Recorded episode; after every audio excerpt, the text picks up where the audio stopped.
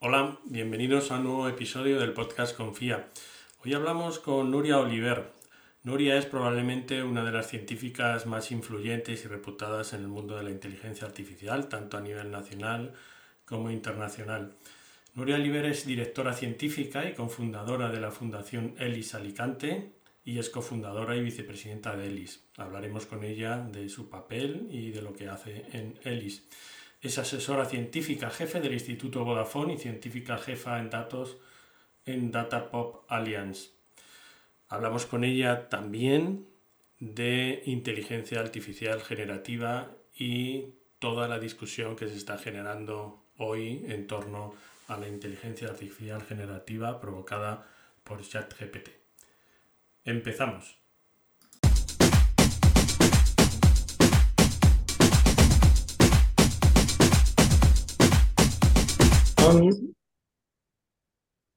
Hola Nuria, muchas gracias por eh, eh, estar disponible para el podcast Confía. Confía es un podcast que intenta em, eh, que la gente pierda el miedo a la inteligencia artificial. llevamos, este sería el número 10 contigo, Nuria. Y mm, antes de nada, mm, me gustaría que me contaras y, qué, es ELIS, cuál es la misión y los objetivos de ELIS y cuál es el papel de Noria Oliver en ELIS. Luego hablamos un poquito también más de ti y de toda la actualidad en torno a inteligencia artificial, que es mucha últimamente. Muy bien, bueno, es un placer estar aquí. ELIS. ELIS significa the European Laboratory for Learning and Intelligence Systems, el laboratorio europeo para el aprendizaje y los sistemas inteligentes y es una asociación europea sin ánimo de lucro con base en Alemania creada por los propios investigadores e investigadoras europeos eh, en inteligencia artificial, fundamentalmente preocupados por la falta de competitividad y la debilidad eh, que tiene Europa en inteligencia artificial, tanto en investigación como en innovación y en despliegue y uso de la misma. Em, cuando hablamos de inteligencia artificial hoy en día, en realidad estamos hablando de las técnicas de inteligencia artificial basadas en el aprendizaje eh, a partir de datos, el aprendizaje estadístico o machine learning, y especialmente las técnicas de aprendizaje profundo ¿no? o de deep learning.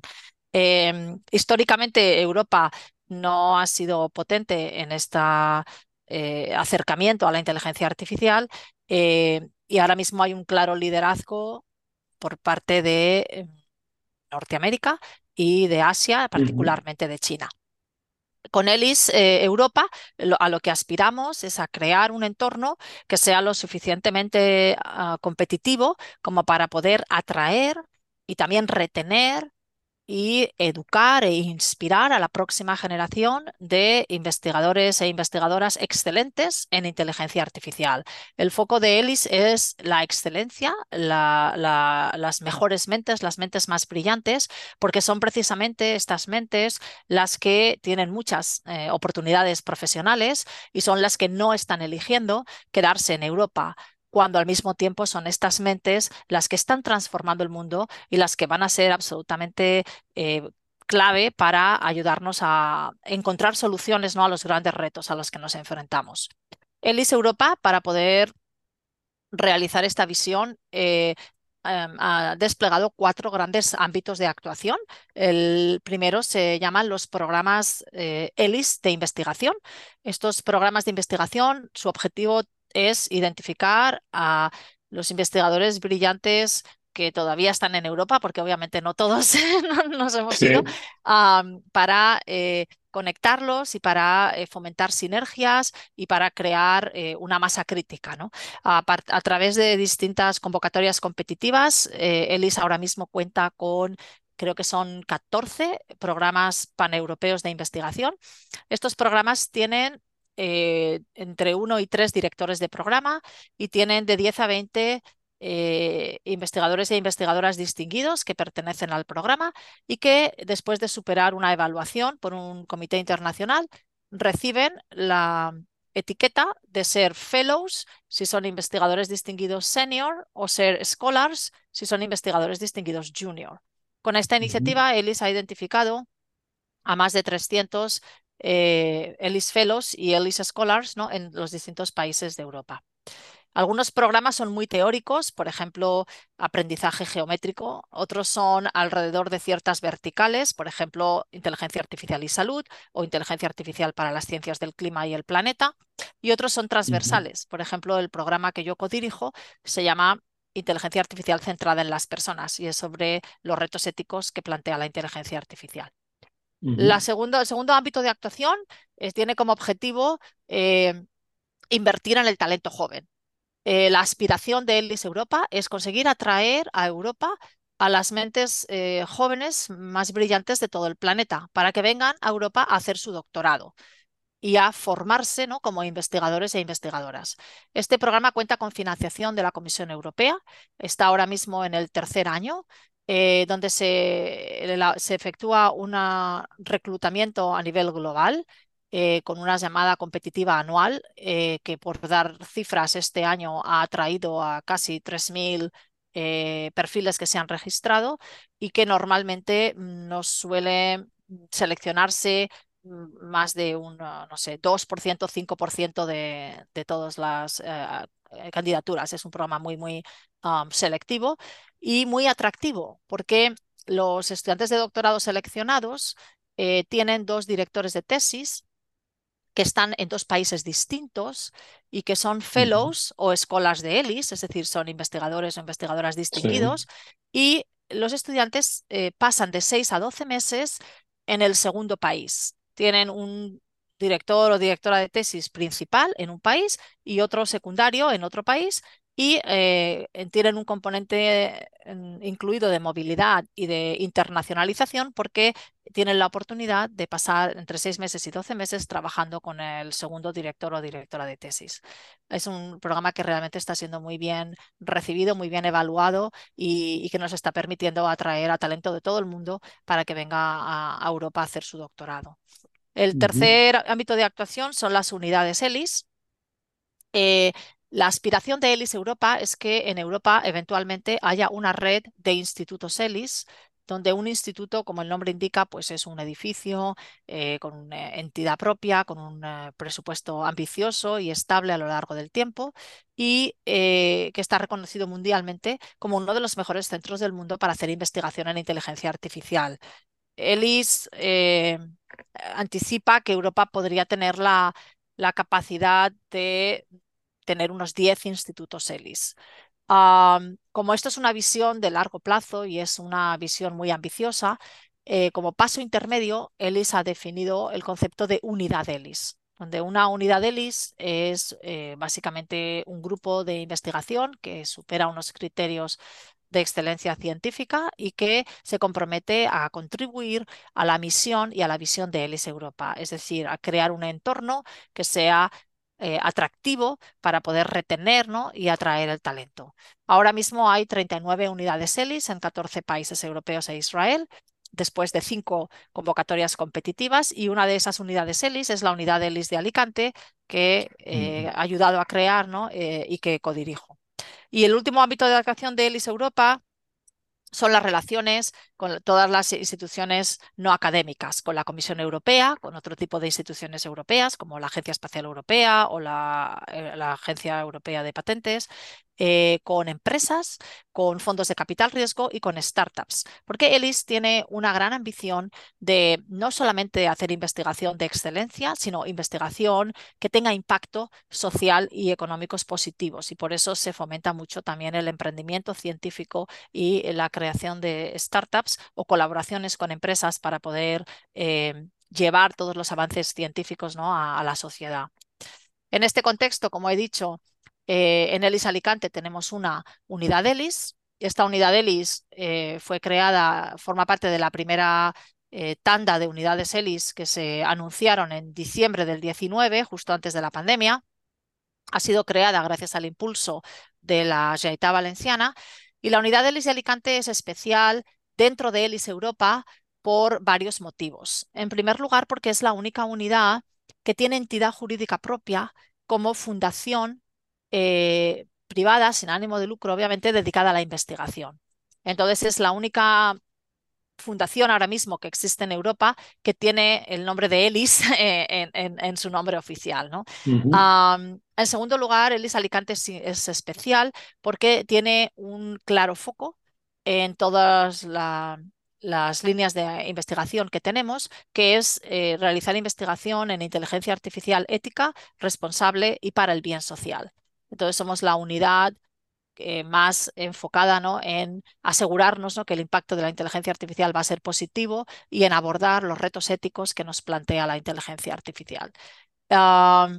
y también es singular el IS Alicante porque eh, al ser una fundación eh, privada, estamos también intentando definir un modelo de hacer investigación pues que consiga superar las barreras que tradicionalmente eh, impiden ¿no? que este talento excelente ¿no? en Europa pueda prosperar ¿no? o se quiera quedar. Barreras como son la falta de salarios competitivos a nivel internacional o las trabas burocráticas o la excesiva carga docente o las dificultades para colaborar con todo tipo ¿no? de instituciones y entidades. Eh, y con el IS Alicante pues también queremos ver eh, cómo podemos revolucionar en cierto sentido eh, la manera de hacer investigación para poder superar estas barreras y así poder atraer eh, aquí talento ¿no? que no vendría de otro modo. Fuera del entorno ELIS, eh, Nuria, em, ¿qué, ¿qué, otras cosas estás, estás haciendo? Sabemos que, por supuesto, que eres académica de la Real Academia de la Ingeniería y que estás también vinculada a otras instituciones y otros organismos, pero eh, cuéntame, eh, bueno, eh, en poco tiempo, porque me gustaría hablar de otras cosillas contigo, tenemos poco, poco tiempo, pero cuéntame un poco fuera del entorno Elis, ¿qué, qué, qué destacarías ahora de, dentro de lo que estás haciendo? Sí, bueno, mi, mi, dedicación principal es Elis Alicante, es impulsar la fundación, es hacer investigación en la fundación, atraer talento, ¿no? Es mi actividad fundamental, pero es verdad que tengo otras colaboraciones, ¿no? Eh, desde que se creó he tenido una vinculación con Data Pop Alliance, que es una ONG que fue creada por MIT, Harvard, el, eh, Overseas Development Institute y Flowminder. Eh, es una ONG que tiene como foco el demostrar el valor que tienen los datos y la inteligencia artificial para el desarrollo sostenible y para el bien social. También soy presidenta del Consejo Social de la UNED. Ah, eh, soy académica de la Real Academia de Ingeniería, como bien has indicado. Eh, y luego, pues, ayudo en, todo lo que puedo en distintas organizaciones eh, a través de eh, comités asesores eh, donde pues me piden si puedo mm, participar para dar mi feedback y demás, ¿no? Tanto en universidades como en centros de investigación o en, en, otro tipo de, instituciones como pueden ser gobiernos, ¿no? Eh, etcétera. Pero bueno, mi actividad fundamental es la de Elisa Alicante. Mm. Nuria, ¿hay un antes y un después en la inteligencia artificial después de ChatGPT? Bueno, eh, desde luego, desde el punto de vista social, probablemente sí lo haya, porque creo que ChatGPT ha ayudado a hacer tangible eh, muchos de los avances que se han ido produciendo en la inteligencia artificial en los últimos años y ha eh, traído la inteligencia artificial pues a todos los móviles ¿no? y, ordenadores ¿no? de, prácticamente todas las personas eh, y esto sí ha puesto la inteligencia artificial en el foco ¿no? Eh, de la sociedad. Em, de manera que desde ese punto de vista yo creo que sí. Em, ChatGPT eh, entra dentro de un ámbito de de tipo de inteligencia artificial que se conocen como modelos generativos de inteligencia artificial, eh, todos ellos obviamente basados en aprendizaje profundo, en redes neuronales profundas, modelos extremadamente complejos, entrenados con cantidades ingentes de datos y que tienen la capacidad de generar contenido, bien sea texto, como es el caso de GPT-3 o GPT-4, que es el modelo en el que se basa ChatGPT, o bien imágenes, como puede ser DALI o Midjourney o Stable Diffusion, vídeo, audio, música, ¿no? O, eh, o, cualquier otro tipo de, de lenguaje, ¿no? Puede ser código, puede ser ADN, ¿no? Eh, cualquier tipo de, lenguaje. Em, estos modelos generativos, es un área que existe dentro de la inteligencia artificial desde hace décadas, eh, la parte revolucionaria es que nunca antes habían tenido un nivel de competencia eh, tan bueno ¿no? como el que tienen ahora, que en muchos casos es superior ¿no? al de los humanos. desde ese punto de vista, pues yo creo que mm, nos están sorprendiendo e impactando ¿no? a todos los humanos, tanto expertos y expertas en inteligencia artificial como eh, ciudadanos y ciudadanas que no tengan nada que ver con la inteligencia artificial, porque realmente hay algo mágico detrás de, que, de ver cómo un programa de ordenador puede generar contenido que hasta este momento en la historia de la humanidad, pues solo los humanos habíamos sido capaces de generar, ¿no? Y es algo que, que, que, no deja de sorprendernos, ¿no? Y también de, de impactarnos y de em, y de hacernos reflexionar, ¿no? Pero yo creo que ese ha sido el, principal impacto, pero hay que entender que estos sistemas no surgen de la nada, que son eh, el, resultado de décadas de investigación ¿no? en inteligencia artificial y que la inteligencia artificial existe como disciplina desde los años 50, ¿no? desde incluso pues, antes de que existiesen ¿no? los ordenadores o al mismo tiempo que se estaban eh, eh, inventando ¿no? los primeros ordenadores. Es decir, no es una disciplina que haya surgido ahora de repente al existir ChatGPT. Correcto. Precisamente mi pregunta ahora iba más por ahí, ¿no? Porque eh, la verdad es que da la sensación, hay mucha gente que cree que en los últimos meses hemos avanzado en el ámbito de la inteligencia artificial más que en los últimos seis años o, en las últimas décadas, pero en realidad lo que tú acabas de decir es correcto. O sea, ahora a, lo mejor con ChatGPT lo que se ha puesto es de manifiesto o lo que se ha puesto es encima de la mesa o, eh, eh, se ha hecho más accesible el poder eh, eh, tener unas herramientas que antes la gente no podía acceder a ellas. ¿no?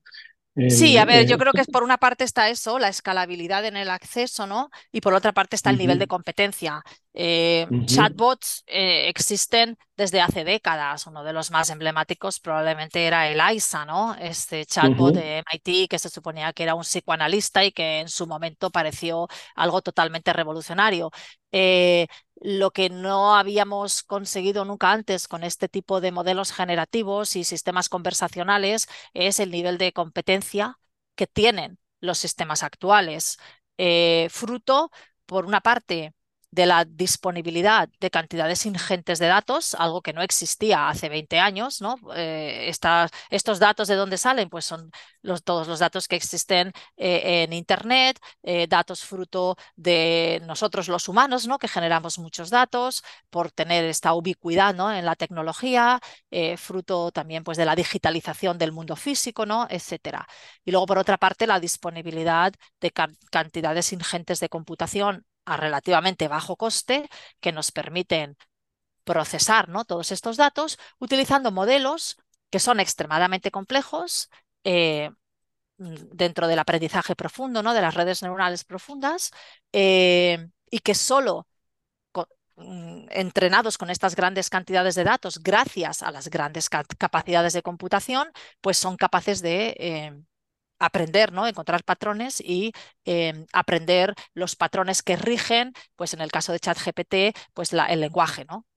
Además, cualquier lenguaje, no necesariamente castellano, sino cualquier lenguaje. Ah, y yo creo que esa es la parte única y la parte histórica, ¿no? En cierto sentido, este nivel de competencia. Pero hay que ser muy conscientes de que estos sistemas no son entrenados con un criterio explícito de veracidad, no tienen ningún tipo de entendimiento de, de, si lo que están diciendo es correcto o no es correcto, es veraz o no es veraz, por muy creíble que sea y por muy bien expresado que esté, y por eso eh, es muy peligroso utilizarlos sin básicamente chequear absolutamente todo lo que producen, porque no tenemos ninguna garantía de que lo que están produciendo sea veraz. Y luego también entendiendo que estos sistemas eh, muchas veces no solamente replican, sino incluso pueden exacerbar patrones de discriminación y sesgos que existen en la sociedad y que aprenden ¿no? a partir de todos los datos con los que han sido entrenados. por eso se, se agregan una serie de capas por encima del gran modelo de lenguaje, que sería esta gran red neuronal profunda que está detrás, eh, se agregan capas para eh, filtrar eh, lo que generaría este gran modelo de lenguaje y evitar que el chatbot pues, sea xenófobo, racista, sexista, nazi y todos los atributos negativos que te puedas imaginar, porque en realidad lo es, ¿no? Y esa es una de las áreas que estamos investigando en el ISALICANTE, cómo tener garantías de, no discriminación, garantías de que se preserva la privacidad, eh, como tener eh, transparencia ¿no? en este tipo de sistemas que son extremadamente complejos. Precisamente por ahí quería ir y, te quería leer algunos titulares de estos días, porque la verdad es que todos los días lo que está ocurriendo ahora también es que en todos los medios de comunicación hay titulares de, de todo tipo en torno a la inteligencia artificial, más menos sensacionalistas, más o menos estrambóticos más o menos reales, pero, pero, pero bueno, por ejemplo, uno, algunos que, que, tengo aquí apuntados. La Seguridad Social usa una inteligencia artificial secreta para rastrear bajas laborales y cazar fraudes. Estados Unidos, China y Europa pisan el freno ante el poder destructor de la inteligencia artificial. Baron, exdirector de Washington Post, dice, la inteligencia artificial es el mayor riesgo para el periodismo y la sociedad o la verdadera razón por la que debemos temer a la inteligencia artificial no es la que imaginas. Podemos pensar en cientos de escenarios en los que la IA termina destruyendo la humanidad, pero ninguno será acertado porque los podremos prevenir. O Payete, ayer mismo, que alertaba de los peligros de una inteligencia artificial descontrolada y llama a pararse a pensar. ChatGPT OpenAI, que es el, quien desarrolla ChatGPT, o Microsoft, que va a invertir 10.000 millones en, OpenAI para desarrollar, se van a parar a pensar, como además sabes que hay un manifiesto que ya han firmado, eh, eh, no sé si 2.000 o más de 2.000 científicos y no científicos, porque a Elon Musk no lo considero, no creo que lo consideremos un científico, pero hay que parar la inteligencia artificial. A ver, yo creo que es muy importante entender el contexto eh, en el que se hacen ese tipo de afirmaciones y no dejarnos distraer. el manifiesto o la carta que en parte ha sido el detonante ¿no? para todo este tipo de afirmaciones, que era la carta en la que se proponía una pausa eh, de, seis, de seis meses a, sistemas más poderosos que GPT-4, cuando no sabemos cómo de poderoso es GPT-4, porque hay una opacidad total con respecto a cómo se ha entrenado GPT-4, qué datos se han utilizado o cuántos parámetros tiene. Eh, este manifiesto eh, fue eh, propugnado por un instituto que se llama The Future of Life Institute y que es un instituto que pertenece a un movimiento, para muchos religión, que es el movimiento largoplacista. Este movimiento largoplacista eh, en lo que cree y por lo que lucha, y, y, ahí es como hay que entender esta carta, es en que el futuro de la humanidad es tener eh, trillones de humanos digitales viviendo en una gran simulación, conquistando el cosmos y conviviendo eh, amigablemente con una superinteligencia. Eso es en lo que ellos creen. Y dentro de esa visión, cualquier reto que puedan considerar que representa una amenaza existencial para poder realizar esa visión es lo que les preocupa. Eh, es, una, es evidentemente una visión eh, controvertida y que muchos no compartimos, incluyéndome a mí misma, ¿no? y, solamente es en el contexto de que de considerar que quizás eh, em, si, si, conseguimos tener lo que se conoce como inteligencia artificial general, ¿no? O artificial general intelligence, eh, eh, quizás pueda representar este riesgo existencial, es de ahí por lo que deciden publicar ¿no? esta carta. Una carta que, como he dicho, pues tiene, mm, a ver, evidentemente hay afirmaciones con las que pues todo el mundo debería estar de acuerdo, ¿no? De, tenemos que asegurarnos que el impacto no va a ser negativo, ¿no? En la sociedad, ¿no? Etcétera, etcétera. Pero luego hay muchos elementos en la carta que son altamente cuestionables. Por ejemplo, decir que no deberían hacerse sistemas más potentes que GPT-4 cuando no sabemos cómo de potente es GPT-4, ¿no? Ni se, ni, ni, se comprometen, ¿no? A, eh, asegurarse de eh, tener la transparencia, ¿no? Para poder determinar eh, qué significa que es más potente que GPT-4 o decir que en seis meses, de alguna manera, los desarrolladores mágicamente hablando con los reguladores van a encontrar la solución a este reto cuando en, Europa llevamos más de dos años trabajando en la regulación europea de inteligencia artificial. El AI Act y todavía no ha sido aprobada y no está en vigor. O sea, es realmente eh, eh, pues casi eh, insultante, entre comillas, ¿no? Que propongan que en seis meses este, este reto se va a solucionar. Y al mismo tiempo, la carta omite los retos reales, los retos inminentes, en los humanos de carne y hueso de hoy en día, no en los humanos de la simulación, de los trillones de humanos que van a estar en una simulación dentro de no sé cuántos años, pero los retos de hoy en día de la inteligencia artificial, como son la violación de la privacidad, algo que está siendo investigado por las agencias protectoras de protección de datos de varios países y es lo que ha dado a que se prohíba ChatGPT en Italia por la falta de transparencia en poder determinar qué datos se han utilizado para entrenarlo, ¿no? El uso de cantidades masivas de datos sin consentimiento expreso, la explotación a los trabajadores, la mayoría de ellos en países en desarrollo, que anotan, entrenan y corrigen estos sistemas de inteligencia artificial realmente explotados con sueldos ínfimos. La carta no habla de, de los sesgos y la discriminación algorítmicas, que no solamente perpetúan, sino incluso exacerban muchas de las estructuras de opresión que tenemos hoy en día. No habla de la falta de transparencia, no habla de la ingente huella de carbono que tienen estos sistemas, no habla de la manipulación subliminal del comportamiento humano, no habla de la falta de veracidad y de robustez, no habla de la concentración de poder masiva en las manos de un oligopolio de empresas. Entonces, en cierto sentido, es un poco una distracción, porque nos están distrayendo con una hipotética eh, visión apocalíptica de una inteligencia artificial general que ni estamos cerca de tenerla, ni sabemos si algún día la tendremos, y nos desvían la atención de los problemas de hoy en día, muchos de estos problemas generados por los mismos firmantes de las cartas, eh, problemas reales mm, de una inteligencia artificial específica, que es la inteligencia artificial que hay hoy en día y que, y que, tiene muchos retos y muchos problemas que tenemos que abordar y que no tiene nada que ver con que sea más o menos potente que GPT-4, ¿no? Entonces, eh, es importante contextualizar eh, la carta y también pues no dejarnos eh, distraer, ¿no? También la carta tiene una visión de un determinismo tecnológico que yo tampoco comparto, ¿no? se habla de una carrera de inteligencia artificial, pero que ¿quién ha decidido esa carrera de la inteligencia artificial? no, no la hemos decidido colectivamente, no la hemos consensuado colectivamente. Se están realizando ahora mismo inmensos experimentos sociales eh, sin ningún tipo de regulación. Eh, y la carta habla de que los humanos nos adaptemos a esa inteligencia artificial, cuando en realidad la visión debería ser que la inteligencia artificial se adapte a nosotros, porque somos nosotros los que la estamos ¿no? Eh, inventando.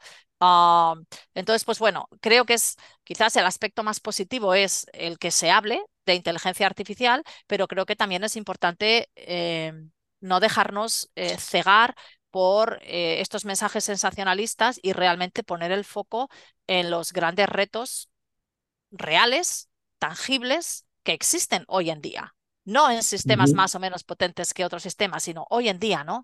Eh, y retos que tenemos que abordar urgentemente, que en Europa se están intentando abordar eh, y que tenemos que ah, mitigar, ¿no? Ah, y esto es algo que, bueno, que, que creo que como sociedad es sobre lo que deberíamos reflexionar y, también sobre lo que deberíamos actuar.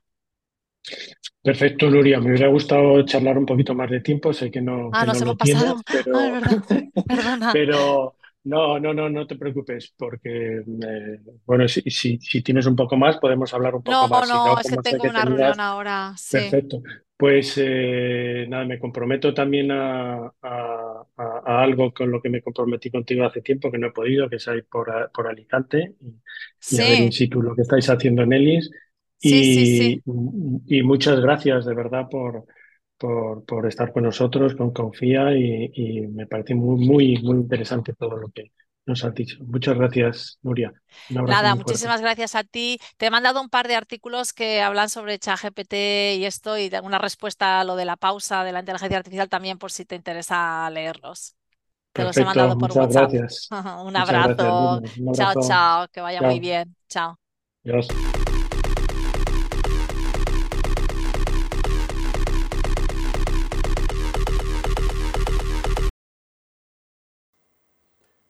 Bueno, hasta aquí el final de nuestro podcast Confía con Nuria Oliver. La verdad es que nos hubiera gustado hablar más tiempo con ella, pero creo que ha sido una charla muy interesante y muy aleccionadora de lo que está pasando en la actualidad en el ámbito de la inteligencia artificial con las inteligencias artificiales generativas.